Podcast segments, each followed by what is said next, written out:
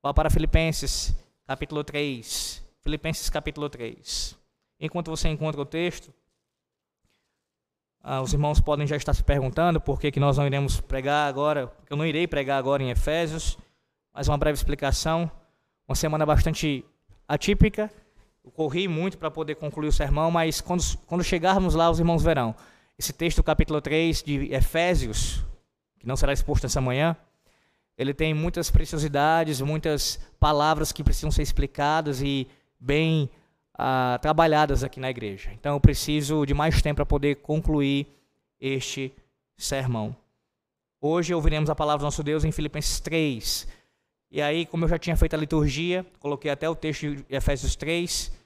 A, a liturgia todinha, ela conversa com Efésios capítulo 3, essa era a minha intenção. Contudo, nós cremos que a palavra do nosso Deus ela está completamente organizada e ah, revelada para nós de uma maneira muito bem estruturada, onde ainda que haja uma mudança quanto ao sermão, ao texto que será pregado, certamente há pontos de ligação entre aquilo que nós cantamos e também ouvimos aqui na leitura, certamente.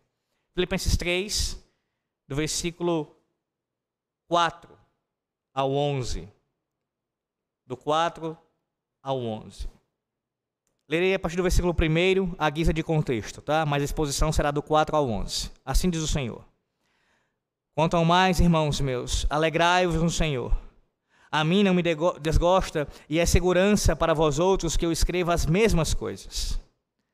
Acautelai-vos dos cães, acautelai-vos dos maus obreiros, acautelai-vos da falsa circuncisão, porque nos é porque nós aqui somos a circuncisão, nós que adoramos a Deus no Espírito e nos gloriamos em Cristo Jesus e não confiamos na carne. Bem que eu poderia confiar também na carne. Se, se qualquer outro pensa que pode confiar na carne, eu ainda mais. Circuncidado ao oitavo dia, da linhagem de Israel, da tribo de Benjamim, hebreu de hebreus, quanto à lei, fariseu, quanto ao zelo perseguidor da igreja, quanto à justiça que há na lei, irrepreensível. Mas o que para mim era lucro, isto considerei perda por causa de Cristo. Sim, deveras considero tudo como perda por causa da sublimidade do conhecimento de Cristo Jesus, meu Senhor, por amor do qual perdi todas as coisas e as considero como refúgio para ganhar a Cristo e ser achado nele, não tendo justiça própria que procede da lei, senão a que é mediante a fé em Cristo, a justiça que procede de Deus, baseada na fé para o conhecer, e o poder da sua ressurreição e a comunhão dos seus sofrimentos, conformando-me com ele na sua morte, para de algum modo alcançar a ressurreição dentre os mortos. Amém. Oremos. Ó Deus, essa é a tua palavra diante de nós agora. Filipenses capítulo 4, Filipenses capítulo 3, onde o Senhor aqui fala conosco profundamente através do testemunho do apóstolo Paulo de como o Senhor graciosamente salvou aquele homem, o tirou daquela, daquela sua, daquele seu conceito falso de, de autojustiça, justiça própria, e revelou-se a ele, mostrando a justiça que há somente em Cristo Jesus. E é pela fé nessa justiça, nesse Cristo bendito que tem justiça perfeita, que ele foi salvo, que nós somos salvos. Ó Deus, que isso fique evidente mais uma vez essa manhã em nossas vidas. E que descansemos, não em nossos méritos, mas apenas em Cristo Jesus. Em nome dele que oramos, em nome de Jesus. Amém. Certamente você já passou pela experiência de ter que escrever um currículo. E você sabe que em todo currículo que você escreve e envia para alguma empresa, algumas características precisam estar presentes nesse currículo. As suas aptidões, as suas qualificações, as experiências que você já teve de trabalho, tudo isso precisa constar nesse currículo. E é bem da verdade, meus irmãos, não há nenhum problema nisso. Na verdade, isso é da própria natureza de um currículo, você falar de si mesmo e evidenciar através daquelas palavras todas essas características que irão contribuir para que você possa ser aprovado naquele novo trabalho. Mas se você olhar para a vida cristã, observar a nossa caminhada com Cristo, você verá que não não é o seu currículo, não é o nosso currículo que, que importa, não é o que nós somos, não é o que nós temos em nós mesmos que deve ser apresentado diante de Deus e do mundo.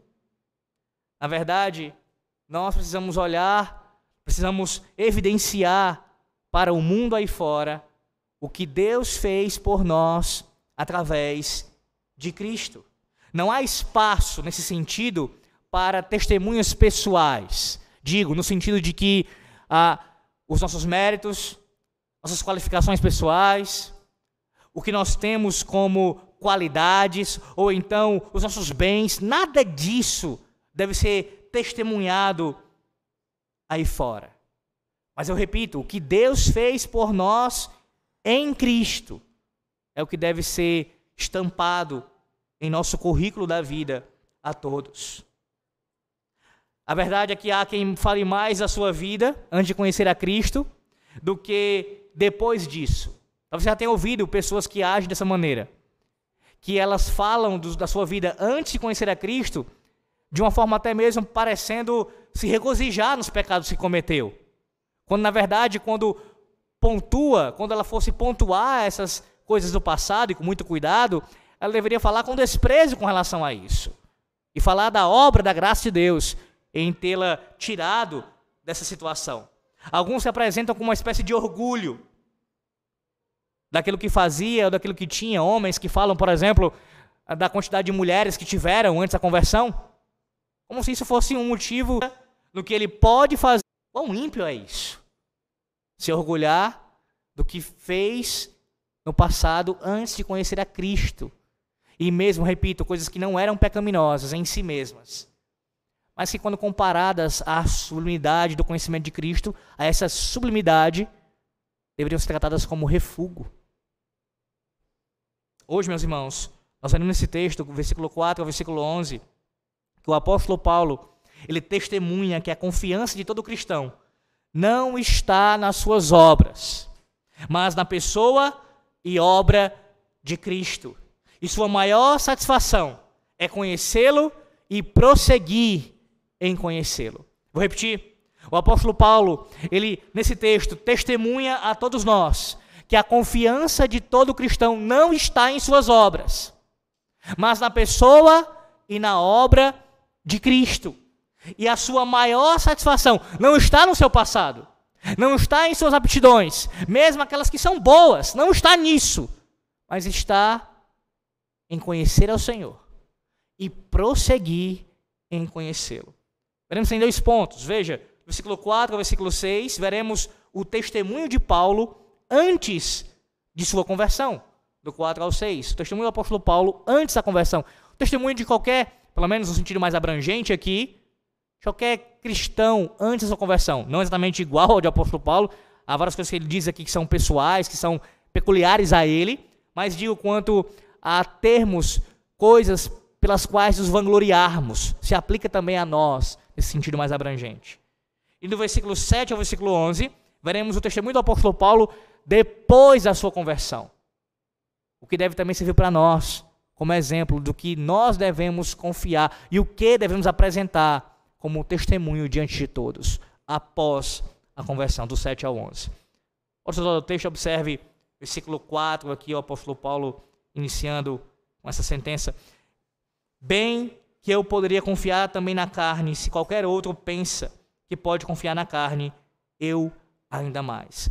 Aqui, meus irmãos, o apóstolo Paulo explica sua vida antes da conversão. Esses versículos 4 a 6. Neles, Paulo descreve a sua antiga existência antes de conhecer ao Senhor Jesus Cristo. No versículo 4, parafraseando o apóstolo Paulo, é como se ele dissesse assim: se, se meros esforços religiosos pudessem fazer qualquer um ganhar a aceitação de Deus, então eu estaria encabeçando a lista. Em outras palavras, se alguém pudesse a, a salvação, ganhar a salvação por meio da sua própria justiça, essa pessoa certamente seria eu. E aí ele faz uma lista aqui de todas as coisas em que ele colocou a sua confiança. versículos 5 e 6. E ele aponta exatamente sete coisas, sete qualificações do seu currículo antes da sua conversão. Qualificações estas que ele se confiava, ele colocava a sua esperança.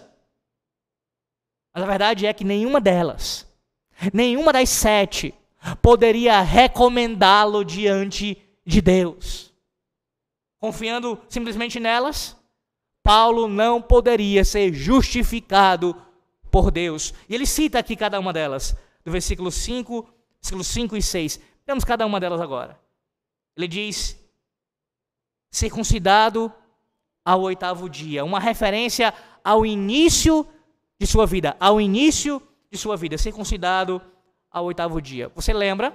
A lei do nosso Deus, na antiga aliança, ali revelada, exigia que todo aquele que nascesse no povo da aliança deveria ser circuncidado no oitavo dia. Todo menino deveria ser circuncidado. Ou seja, deveria passar por um corte no seu prepúcio do órgão, do seu, do seu órgão ali genital, como um sinal físico, visível da aliança de Deus com o seu povo. Aliança essa que se manifestava não apenas para com seus pais, mas também para com os filhos, com toda a sua descendência. Esse sinal, meus irmãos, apontava para a necessidade do coração do indivíduo também ser circuncidado. A circuncisão nunca foi meramente um sinal étnico.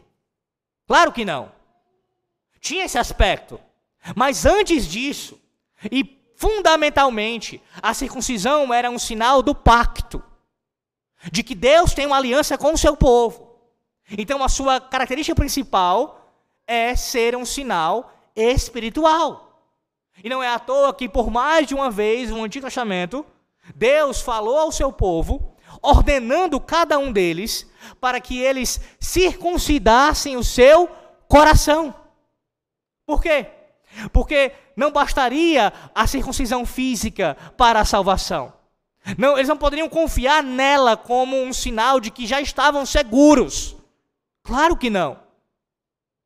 Era necessário que o coração fosse circuncidado. Isto é, convertido verdadeiramente a Deus. Alguém poderia, como muitas vezes aconteceu, ter o seu órgão circuncidado, mas não ter o seu coração acerca disso, acerca desse sinal da aliança, ouça o que diz nosso catecismo maior, o catecismo maior de Westminster. Se tiver com ele, pode abri-lo na pergunta 34. Perguntas 34 e 35. Escute. Como foi administrado o pacto da graça no Antigo Testamento? Resposta: O pacto da graça foi administrado no Antigo Testamento por promessas, profecias, sacrifícios, pela circuncisão pela Páscoa e por outros símbolos e ordenanças, os quais tipificaram o que Cristo havia de vir, que Cristo havia de vir e eram naquele tempo suficientes para edificar os eleitos na fé no Messias prometido, por quem tiveram ainda nesse período a plena remissão do pecado e a salvação eterna. Veja, tudo que Deus entregou na antiga aliança, a circuncisão, a Páscoa, todos aqueles tipos de sombras eram suficientes para a eles conheceram o Messias na antiga aliança. Claro que, como ainda por meio de sombras, não tão claramente revelado como a nova aliança, mas era suficiente para que eles viessem à fé verdadeira. E aí vem a pergunta 35 do catecismo: Como é o pacto da graça administrado no Novo Testamento? Resposta: No Novo Testamento, quando Cristo, a substância, foi manifestado, o mesmo pacto da graça foi e continua a ser administrado na pregação da palavra e na celebração dos sacramentos do batismo e da ceia do Senhor. Assim, a graça e a salvação são manifestadas em maior plenitude, evidência e eficácia a todas as nações. Substancialmente, meus irmãos, é a mesma aliança, o mesmo pacto. Agora, o que houve de mudança foi com relação aos aspectos externos. Antes, através da circuncisão, e aqui é meu ponto, por conta do texto. Agora, em, na nova aliança, o batismo, que substitui esse sinal e selo de iniciação no pacto, visivelmente falando. A mesma essência, o mesmo significado, apenas a mudança quanto aos aspectos exteriores. Veja, Paulo está dizendo que ele foi circuncidado ao oitavo dia. Ele recebeu, como a lei de Deus prescreve, o sinal e selo da aliança, na antiga aliança, no oitavo dia. Eu recebi isso. Desde da mais tenridade, eu sirvo a Deus. Eu estou no seu povo. Eu nasci no povo de Deus, entre o povo de Deus. E talvez nessa manhã essa seja a sua realidade. Você tenha sido, esteja entre aqueles que também, assim como o apóstolo Paulo, recebeu na mais tenridade o sinal e selo da nova aliança. Talvez você tenha sido ah, recebido sobre a sua cabeça, aspergido sobre você, ou por meio de efusão, a água do batismo sendo derramada sobre você. Mas a pergunta é: você se fia nisso para a sua salvação? Essa é a sua confiança? Você, por ter recebido o batismo bem cedo, acha que por causa disso a sua salvação está garantida? Meramente por causa disso? Ou até mesmo para os adultos aqui, que também já foram batizados. Você confia no seu batismo, ou então no outro sacramento da ceia do Senhor, como neles, estando a sua esperança, a sua confiança para a sua salvação? Você não está mais enganado que o apóstolo Paulo estava antes da sua conversão, se você o faz. E como todos aqueles também permanecem assim, achando que por causa de receber os sacramentos por si só, isso garanta a sua salvação, a sua justificação diante de Deus. A palavra de Deus lhe lembra essa manhã que se você não recebeu o lavar regenerador do Espírito Santo, você não foi salvo ainda. A despeito da água do batismo ter descido sobre você. Se você ainda não foi regenerado, se a água que o próprio Espírito lava o seu coração e o purifica e o traz para Cristo, se isso não aconteceu com você ainda, mesmo com o batismo sobre você, mesmo provando o sacramento das ceias, que aí já são comungantes, ainda assim você não foi convertido. Você não pode confiar nos sacramentos nesse sentido, como garantia da sua salvação. Eles sinalizam, eles selam a salvação no sentido visível, externamente, e também servem para edificação da nossa fé, é verdade, mas a salvação não vem por meio deles. Não somos papistas, meus irmãos. Não somos. Rejeitamos esse esse, essa ideia sacramentalista do sistema de Roma, nesse sentido. Que eles creem e afirmam que o batismo ele regenera. Nós rejeitamos isso. É a ação sobrenatural de Deus, do seu Santo Espírito, que nos traz a morte para a vida, que nos converte. Não depreciemos o batismo e também a ceia do Senhor, os sacramentos do Senhor, de forma nenhuma. Coloquemos em alta conta, mas entendamos a natureza deles. Que não são meios de salvação no sentido de que por eles somos salvos, mas que sinalizam externa e visivelmente, sim, e selam a salvação e edificam a nossa fé, de fato. Mas em segundo lugar, o apóstolo Paulo fala agora ah, da sua linhagem, ele diz que é da linhagem de Israel. A palavra original aqui é, nação mesmo, a ideia é essa. Eu sou da nação de Israel. Agora, Paulo, depois de falar do início da sua vida, do seu nascimento, ele fala da sua nacionalidade. Nós sabemos, Israel era a nação escolhida por Deus. E eles, os israelitas, eram o povo que tinha o privilégio de ouvir a pregação da palavra de Deus. Deus se revelou especialmente a eles na antiga aliança. Nenhuma outra nação naquele período teve a vantagem e o acesso à palavra, às revelações do Senhor como eles. Ninguém. Então, Paulo está falando aqui algo que de fato era um privilégio. Eu sou de Israel. Eu recebi uma grande revelação, um grande privilégio. Sou da linhagem dos judeus. De modo semelhante, meus irmãos, hoje em dia há pessoas que, pelo fato, claro que hoje, em nossos dias, isso é ainda menos comum, mas ainda tem aqueles que, pelo fato de uma nação, da sua nação, ter uma herança cristã, ter sido influenciada pelo cristianismo, ainda se ufanarem por causa disso. Eu tenho um conhecido meu, brasileiro, que mora nos Estados Unidos, um pastor, que ele fala que lá tem os descendentes dos escoceses que ficam se vangloriando por causa disso. Por serem ah, ligados à igreja, ou melhor dizendo, seus antepassados serem ligados à igreja da Escócia. Só que, segundo esse pastor, me diz que muitos deles em crentes são, mas se orgulham da sua nacionalidade, ou no caso, da nacionalidade dos seus antepassados, da herança cristã que receberam. Quantos americanos, diferente de nós, que recebemos aqui uma influência muito maior do catolicismo romano, quantos americanos não se ah, encontram na mesma circunstância? Por serem terem sido influenciados pelo cristianismo, puritano inclusive, ali na América, acham que porque nasceram na igreja, porque tem essa herança cristã nacional, estão seguros, estão salvos. Que perigo, meus irmãos. Que perigo para nossas almas se confiarmos nisso. Em nosso caso, então, no nosso contexto brasileiro, isso é ainda mais absurdo se alguém se separar com essa circunstância, com essa, esse tipo de pensamento. Não é a nossa nacionalidade terrena que garante a nossa salvação. Podemos ser bons cidadãos, bons brasileiros, exemplos de civilidade. Podemos, inclusive, receber prêmios por causa disso.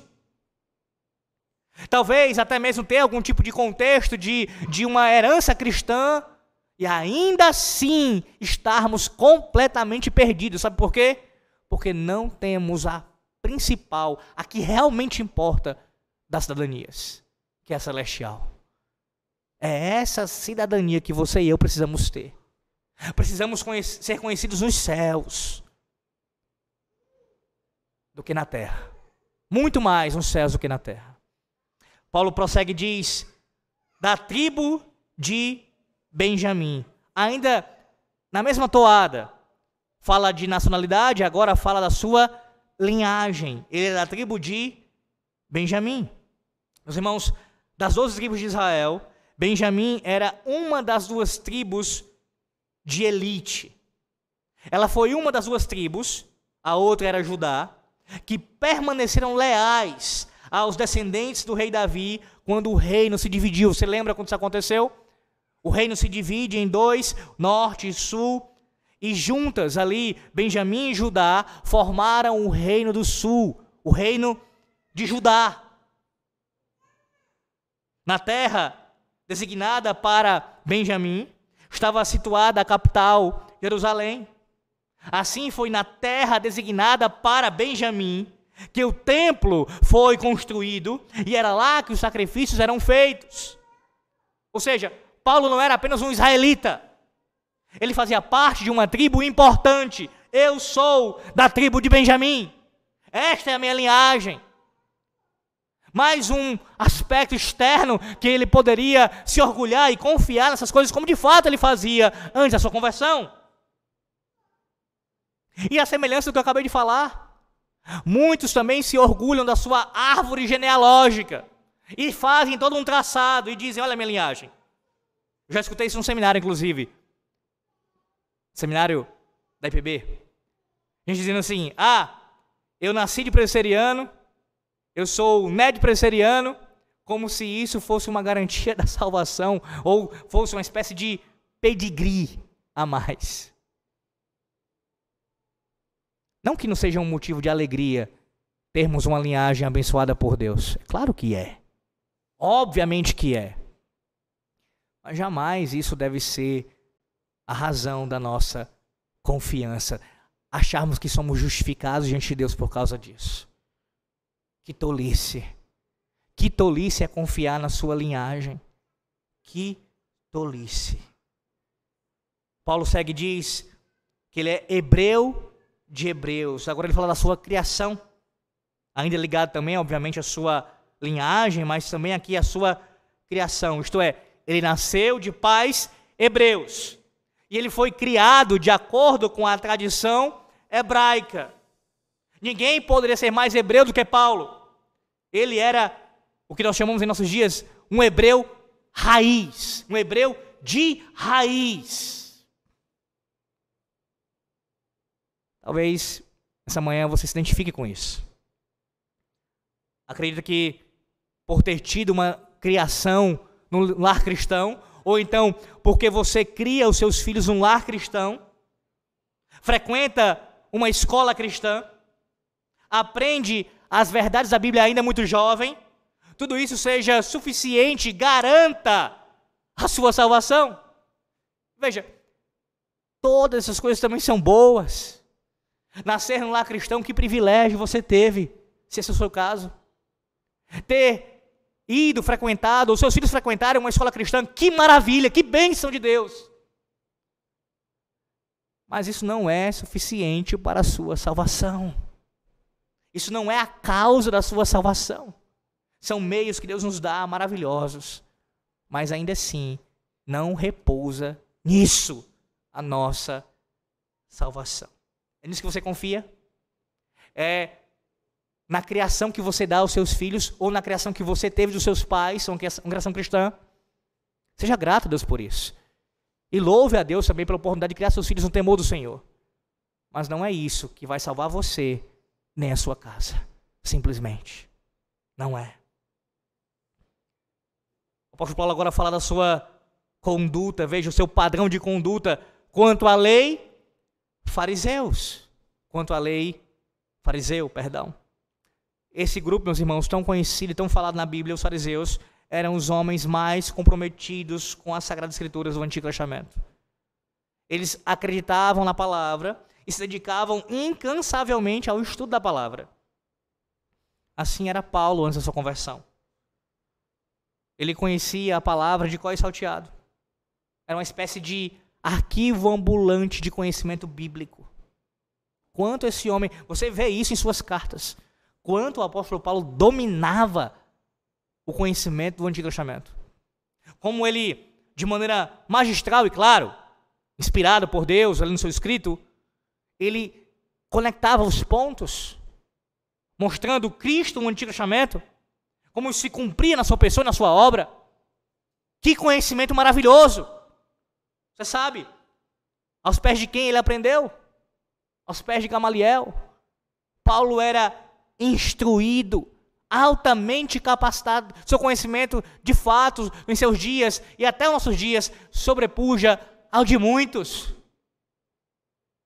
E talvez seja a sua realidade essa manhã. Não com o mesmo conhecimento de Paulo, com a mesma profundidade, mas talvez o seu caso seja esse, a semelhança dele, de confiar no conhecimento que você tem de Deus.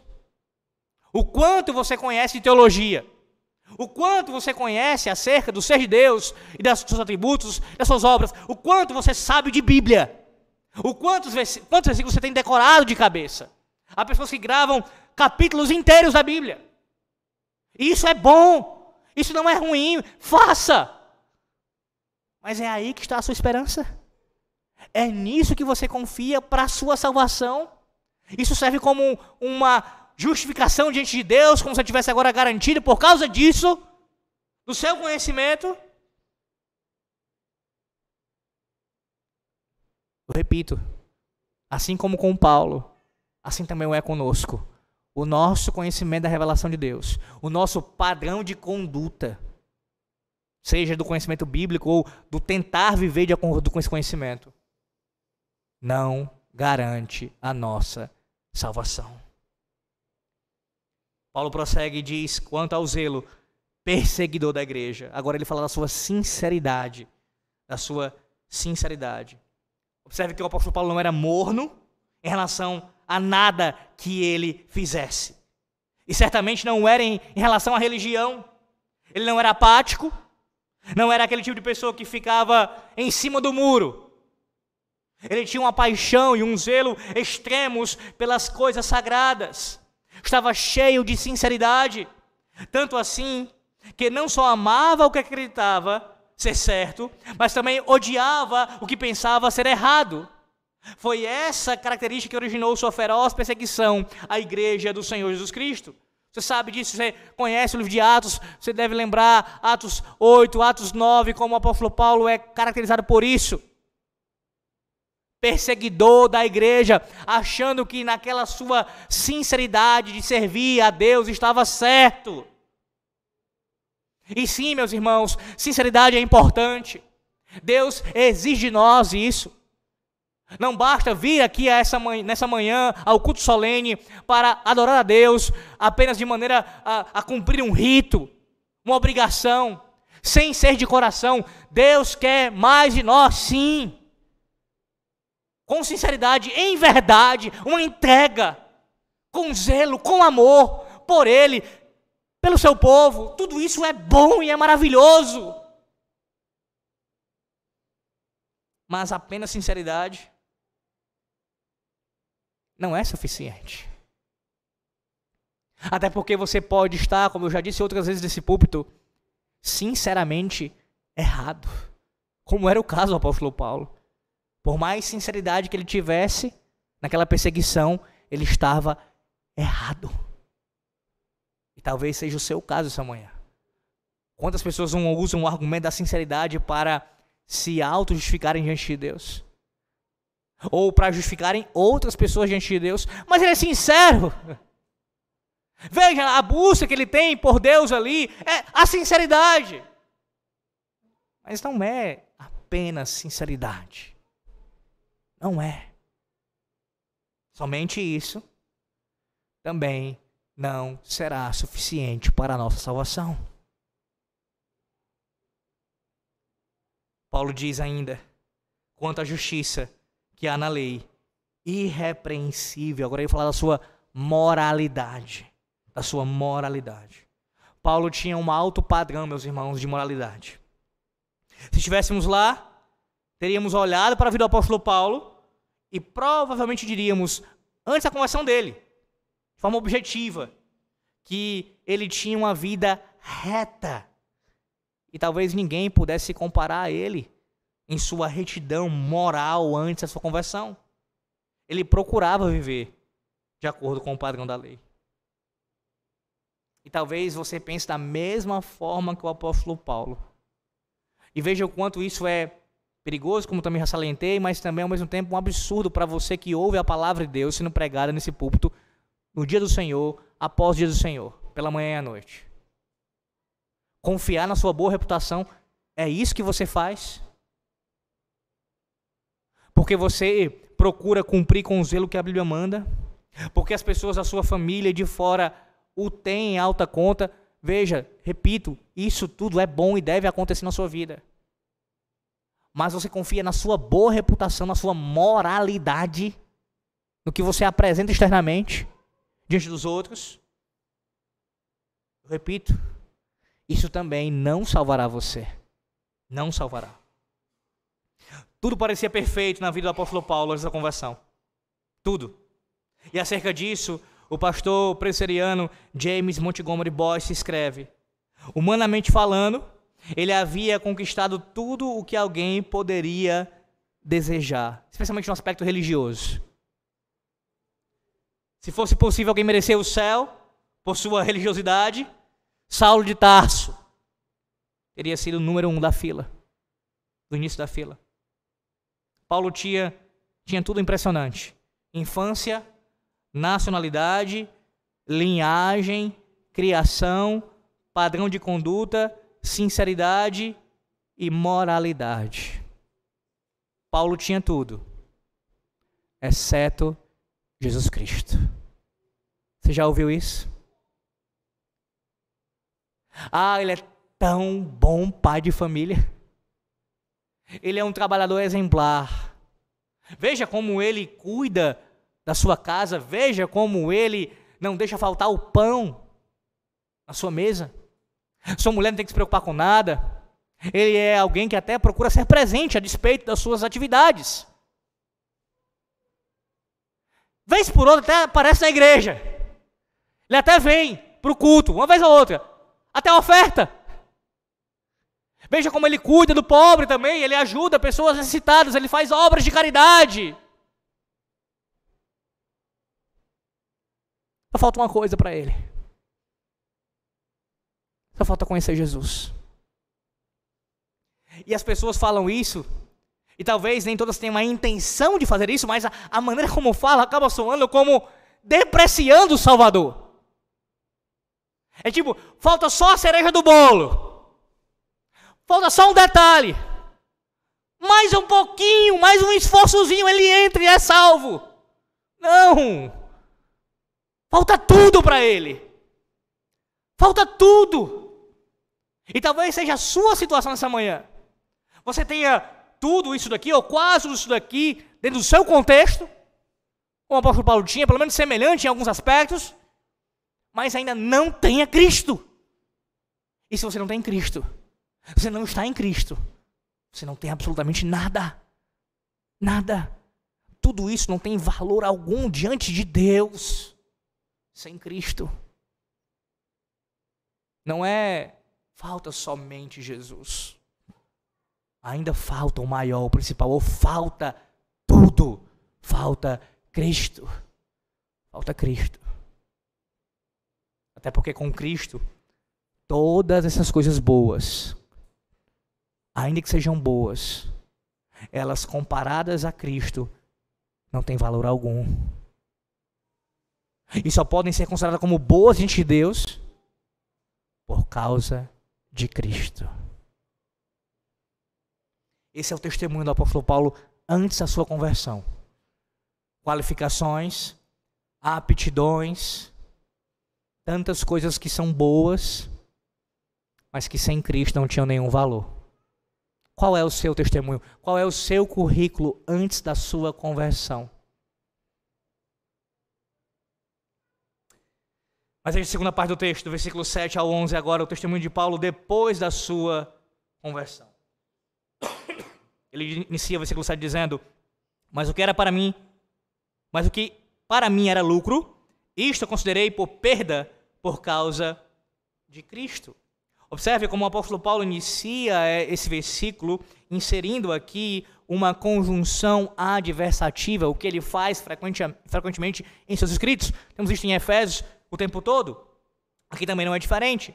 Ele usa um mas. Essa palavra aqui aponta para o dia em que Paulo passou a conhecer de fato o Senhor e Rei da Glória, o Senhor Jesus Cristo, de uma forma pessoal, salvadora. Mas, mais uma vez, o teólogo, o pastor presbiteriano James Boyce diz: Mas, marca a experiência de Paulo na estrada para Damasco, quando ele viu Jesus pela primeira vez e aprendeu o que é a justiça de Deus. Antes daquele acontecimento, ele pensava que havia alcançado a justiça por cumprir a lei, mas ao ver Cristo, percebeu que toda a sua justiça era como trapos imundos. Mas, depois do encontro com Cristo, Paulo nunca mais foi o mesmo. Esse mas aponta para Atos capítulo 9, onde lemos o registro da sua conversão. Você deve lembrar como no caminho para Damasco, Paulo, Cristo se encontra com Paulo e ali ele é convertido pelo Senhor. Foi um massa na vida do apóstolo Paulo. Quando foi o seu? Eu estava ouvindo recentemente, acho que foi ontem, ou anteontem, não me lembro agora, acho que foi ontem. O reverendo Agostinho Nicodemos, lá na Consciência Cristã, e ele falando sobre essa questão da, da conversão, como ela é algo ah, misterioso, sobrenatural, nosso Deus ele opera isso dentro de nós, e como em cada pessoa tem suas diferenças com relação à, à, à percepção disso. Ele falou da sua experiência pessoal, disse que ele consegue lembrar o dia e até a hora que isso aconteceu, quando houve essa transformação, quando o Espírito Santo o regenerou e ali, não que ele viu a obra, não é isso, mas que os frutos se manifestaram em sua vida, da sua conversão. Mas ele comenta sobre sua esposa e diz que ela diz que não sabe, ela não, ela não se lembra de quando não tenha sido crente. Até ele diz para ela: Você nasceu crente, você se convertiu no ventre, provavelmente como João Batista. Porque ela sempre serviu a Cristo, sempre amou o Senhor. Eu não sei qual é a sua experiência com relação a isso. Talvez semelhante a do reverendo Augusto Nicodemos, se lembra mais ou menos, tem uma ideia de quando houve esse mas, ou então, talvez como a da esposa dele. Foi quando você Você nem sabe quando aconteceu. Talvez um ventre.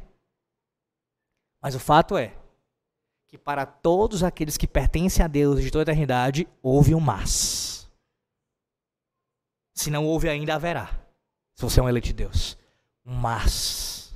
O momento em que o Senhor Deus, Ele converte o nosso coração.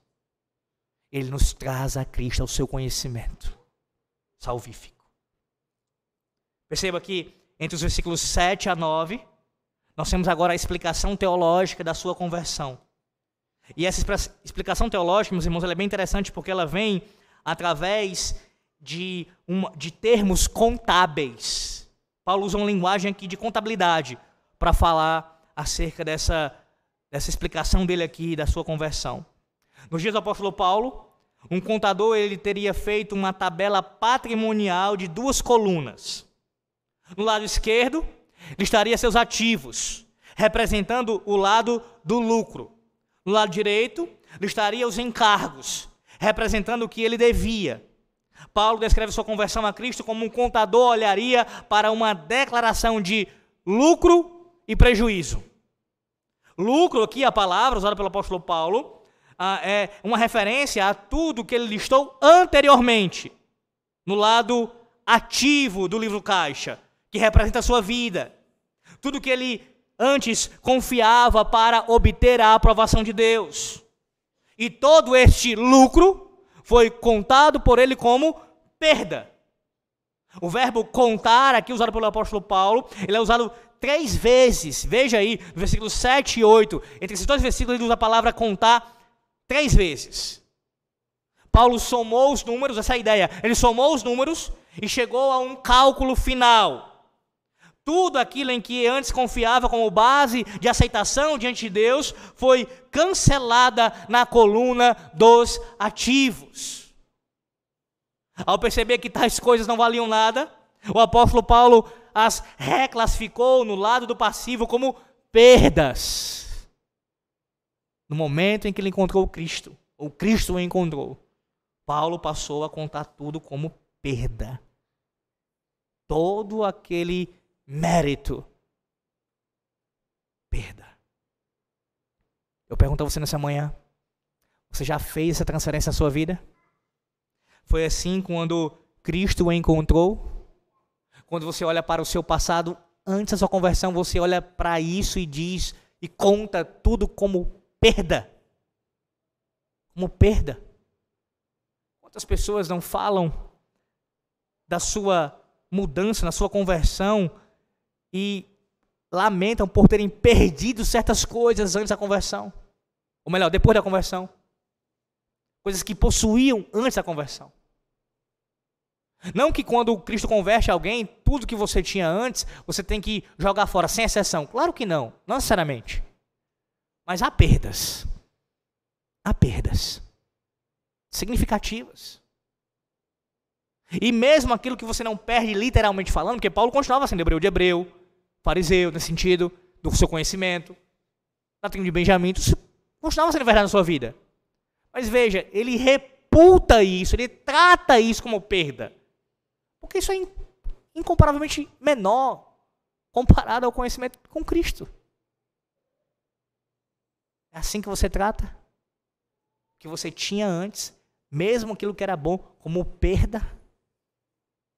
O apóstolo prossegue e diz: Sim, deveras considera tudo como perda, por causa da sublimidade do conhecimento de Cristo Jesus, meu Senhor, por amor do qual perdi todas as coisas e as considero como refúgio para ganhar a Cristo. Veja como Paulo diz, ele usa a palavra tudo aqui. Tudo. Sim, ele, ele enfatiza tudo como perda. Não parte, não algumas coisas, não ah, metade da lista. Tudo como perda. É tudo. Conhecer a Cristo meus irmãos, significa muito mais do que simplesmente conhecê-lo de maneira intelectual ou histórica, reconhecer Jesus historicamente, como alguns fazem, muitos fazem. Conhecer a Cristo, como Paulo descreve aqui, é conhecê-lo de fato de maneira experiencial, pessoal, íntima, salvificamente. Conhecer apenas Cristo de ouvir falar ou de forma intelectual meramente não é suficiente para a nossa salvação. E olha a palavra que ele usa forte aqui no original, refugo. Literalmente lixo, entulho, coisa sem valor, que também traz a ideia de excremento, esterco, estrume. Então veja como ele não apenas diz que perdeu tudo, mas ele vai em enfático e chama isso de refugo. Isso quer dizer que o melhor, o melhor que Paulo já teve para oferecer a Deus, tornou-se em lixo e em esterco no momento em que ele enxergou Cristo. Ele percebeu que não poderia ter as duas coisas. Ele não podia continuar confiando em toda essa religiosidade e ao mesmo tempo confiar em Cristo. Isso era impossível. Impossível. São coisas que são irreconciliáveis. Talvez para você nessa manhã possa surgir agora a seguinte dúvida: É possível que alguém esteja confiando no seu batismo, na frequência à igreja, ou em pertencer a alguma igreja reformada, ou em boas obras, e ao mesmo tempo confiar em Jesus Cristo para a sua salvação? Veja o que eu estou dizendo. Não é valorizar essas coisas como boas e ser grato a Deus por elas. Eu estou falando de confiar na mesma medida em tudo isso e ao mesmo tempo em Cristo. A resposta para você e que isso entre no seu coração de uma vez por todas é um sonoro não. Não. Nós cremos na salvação pela fé somente, eu queria tratar daqui a pouco. E não fé mais obras. E não fé mais alguma coisa que eu tenha recebido de Deus, ou por mais que sejam coisas boas, ou que eu possa supostamente oferecer a Deus. Não, é fé somente. Em Jesus Cristo, somente. Só assim. Somente assim a salvação. Ninguém é salvo. Ninguém é salvo enquanto não colocar os dois pés diante da cruz e for até Cristo. Ninguém pode entrar no reino de Deus enquanto não abandonar a sua confiança pessoal em suas religiosidades, em seus méritos. Ninguém. Apenas confiando em Cristo, descansando nele. É preciso reconhecer nessa manhã todos os esforços pessoais que você tem são apenas excremento, refugo Ninguém vai a Cristo até dizer que todo o resto não é nada. O apóstolo prossegue e diz ainda: E será achado nele, não tendo justiça própria que procede de lei, senão a que é mediante a fé em Cristo. A justiça que procede de Deus, baseada na fé. Aqui está como Paulo veio a obter a salvação, meus irmãos. De uma vez por todas, a resposta está bem clara. A única maneira pela qual isso é possível por meio da fé em Cristo. E fé é mudar a direção para, ou melhor, em direção a Jesus Cristo. É reconhecer a sua própria pecaminosidade e também reconhecer que a sua justiça própria não recomendará você a Deus nos céus. É enxergar que o Senhor Jesus Cristo é o único Salvador, o único caminho, a verdade e a vida. E essa fé, aqui descrita e tão falada em toda a palavra, é uma fé racional. Racional. Você entende o Evangelho. Você olha para a sua condição diante de Deus, pecador, necessitado da graça, distante do Senhor e racionalmente também entende que só Cristo pode lhe salvar. Só a sua pessoa bendita, só as suas obras, só a sua obra completa de vida e de morte. Sua obediência ativa e passiva. Racionalmente você entende isso. E você crê. Você crê. Veja como Paulo resume aqui o que recebemos pela fé? Recebemos pela fé a justiça que vem de Deus. Ele conclui com base na fé.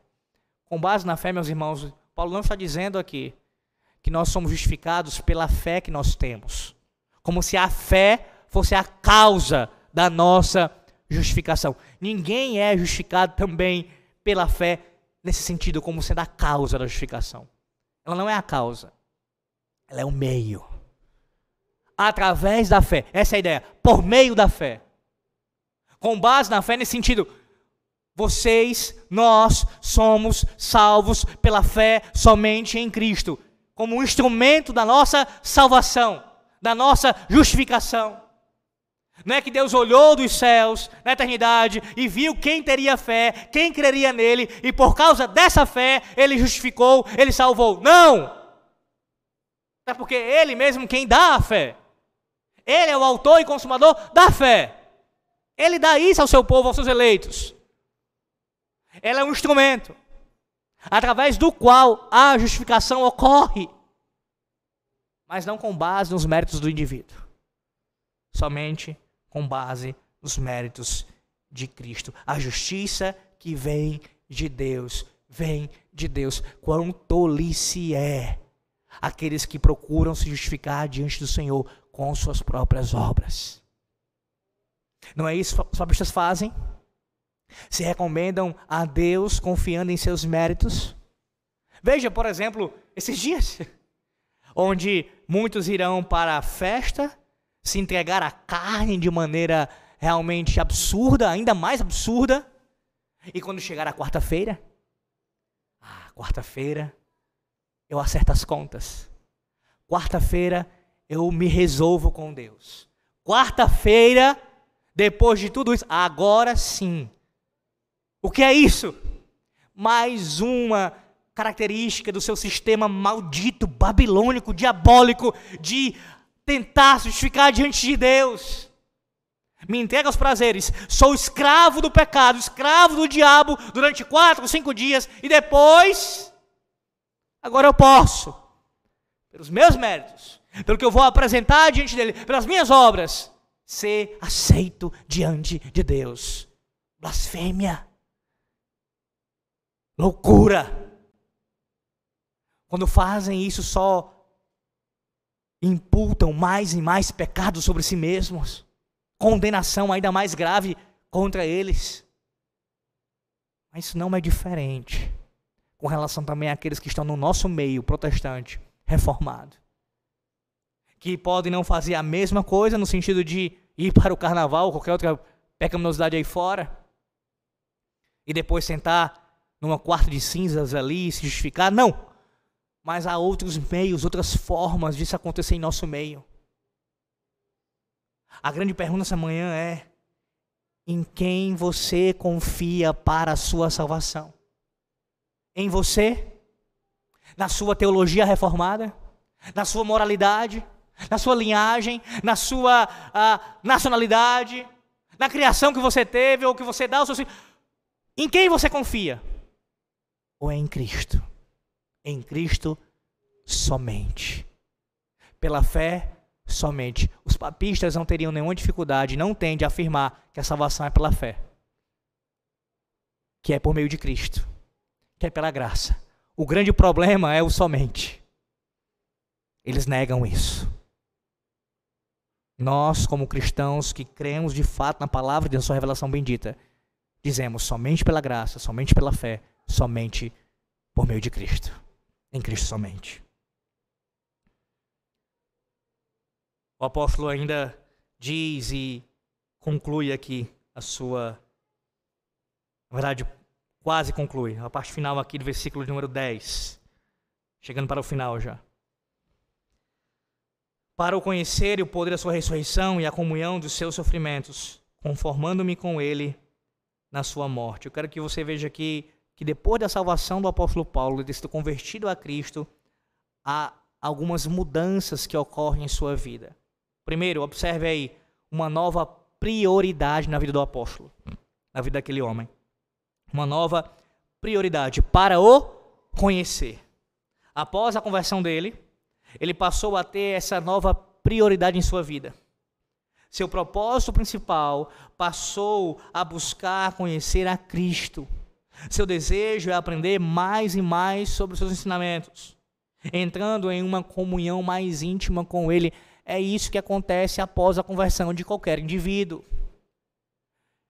As coisas não, não fazem sentido quando você diz que foi convertido a Cristo e não há desejo de conhecê-lo. Mais do que isso, isso não é uma prioridade em sua vida.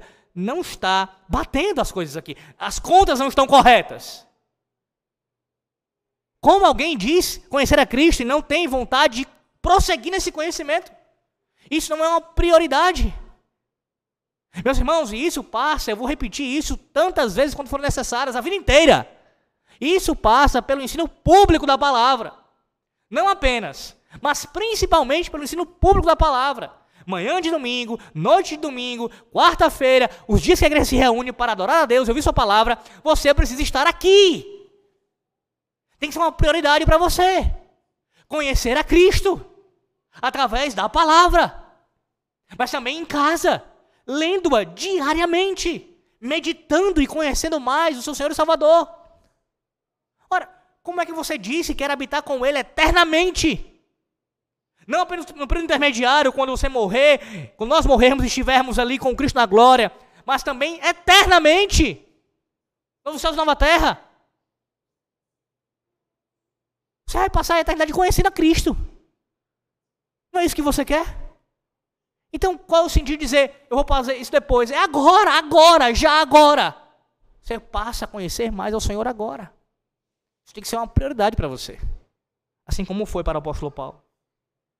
Veja, o apóstolo Paulo ele diz que há um novo poder agora. E o poder da sua ressurreição, um novo poder. Paulo ganhou um novo poder para a sua vida, o poder da ressurreição. E ele queria experimentar mais o poder de Cristo em sua vida. Em vez de viver uma vida mundana, facilmente caracterizada por suas habilidades naturais, ele queria ser usado poderosamente no serviço a Cristo. Ele precisava conhecer o poder da ressurreição de Cristo, fluindo por meio de sua alma. Somente assim ele poderia de fato experimentar esse poder em sua vida, o poder da ressurreição. Ora, uma vez que fomos ressuscitados com Cristo, somos nova criatura. E o poder dessa ressurreição, que é proclamada domingo após domingo, o dia que ele ressuscitou dos mortos, é esse poder que sustenta a sua vida, que sustenta o povo da aliança, o poder da sua ressurreição. Que poder! Que poder, meus irmãos. Terceiro, uma nova perseguição. Veja agora como Paulo tem uma nova perseguição, a comunhão dos seus sofrimentos. Com a nova fé em Cristo, veio também uma nova perseguição. Paulo entende que quanto mais conhece a Cristo e o torna conhecido aos outros, mais se intensifica seu chamado para sofrer por ele. Ele vai falar isso em Filipenses 1, 29, 2 Timóteo 3, 12, Colossenses 1, 24, de ser co-participante do sofrimento de Cristo. Não é no sentido redentivo que o apóstolo ou quem quer que seja dá continuidade ao sofrimento de Cristo, mas a ideia é que os ministros da palavra e a igreja como um todo, elas vão, nós iremos manifestar por nossa obediência e serviço a Cristo os sofrimentos nesse sentido que encaramos por amor ao evangelho. Não redentivos, o nosso redentor já sofreu pela nossa redenção. Mas se o seguimos, sofreremos pela sua causa. Isso não foi diferente com Paulo, isso não é diferente conosco. Essa é a nova perseguição de Paulo, deve ser a sua também nessa manhã. Não no sentido masoquista, mas no sentido de entender que isso acontecerá e que você deve abraçar a comunhão do sofrimento, sabendo que isso é mais uma evidência da sua comunhão com Cristo. Como declarou Lutero, eles deram ao nosso mestre uma coroa de espinhos. Por que nós esperaríamos receber uma coroa de rosas? O apóstolo Paulo ainda diz: para de algum modo alcançar a ressurreição, versículo 11, dentre os mortos. Vem aqui a última e quarta característica que após a sua conversão para de algum modo alcançar a ressurreição dentre os mortos, uma nova expectativa.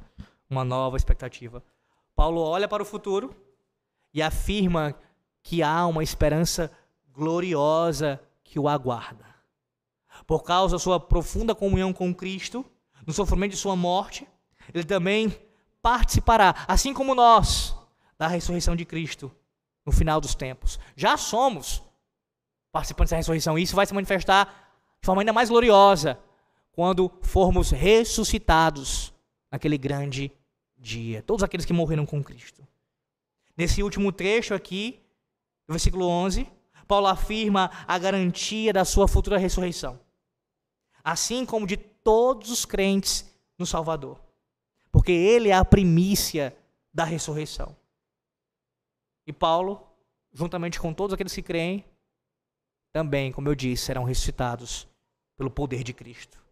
Todos nós faremos parte dessa colheita final, compartilhando da glória do nosso Senhor e Salvador. Que expectativa mais gloriosa do que essa você pode receber nessa manhã.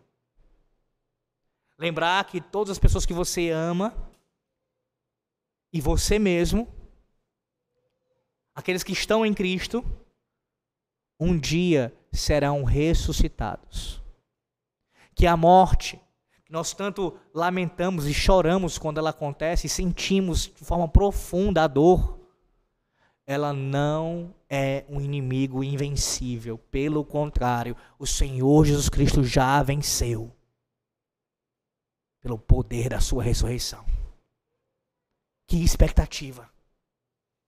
O dia do Senhor, o dia que a ressurreição aconteceu, também é um anúncio disso, você é lembrado disso. Um dia, ainda que você prove a morte nessa terra, um dia você será ressuscitado a ressurreição da carne, o que é declarado no credo apostólico, não é simplesmente uma declaração meramente a, a, humana, é baseado na palavra de Cristo. Cristo garante isso, a ressurreição dos mortos. Ele mesmo disse em João 11, 25: Eu sou a ressurreição e a vida. Quem crê em mim, ainda que morra, viverá. E em João 14, 19 ele também falou: Porque eu vivo, vós também vivereis. É a ressurreição de Jesus que nos dá uma, perspectiva tão gloriosa além túmulo. Qual é o seu currículo nessa manhã? Qual é o seu currículo diante de Deus essa manhã? Quais são as suas qualificações, as suas aptidões? Quais são as suas experiências? E aqui eu me refiro especialmente às suas questões morais, teológicas, de conduta diante de Deus e desse mundo. Quais são? Você é lembrado nessa manhã, assim como eu, a pegar cada uma dessas coisas e jogá-las no lixo, tratá-las como refúgio elas não são nada, meus irmãos. Não são nada. Se até a coroa, se até o galardão que o Senhor nos entregar, lançaremos aos seus pés. Quanto mais o que nós fizemos ou tivemos nessa terra. Tudo pertence ao Senhor. Tudo é feito para o Senhor. A nossa confiança não pode estar em nós mesmos nem no que nós temos, nem em nosso currículo, mas somente na justiça de Cristo. Lembre-se disso.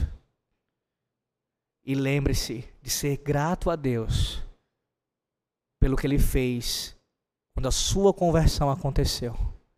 Como você era antes de conhecer a Cristo e como você é agora depois de conhecê-lo. Tudo aquilo é reputado por você, deve ser, como refúgio. E a sublimidade do conhecimento de Cristo deve ser evidenciada em sua vida e valorizada por você e também por mim. A Deus seja a glória. Porque através do testemunho do apóstolo Paulo, aqui relatado para nós, nós aprendemos que não devemos confiar em nossas obras. mas somente na pessoa e na obra do Senhor Jesus Cristo. E assim continuarmos conhecendo e prosseguindo em conhecê-lo. Que Deus os abençoe. Em nome dele, do Redentor. Amém.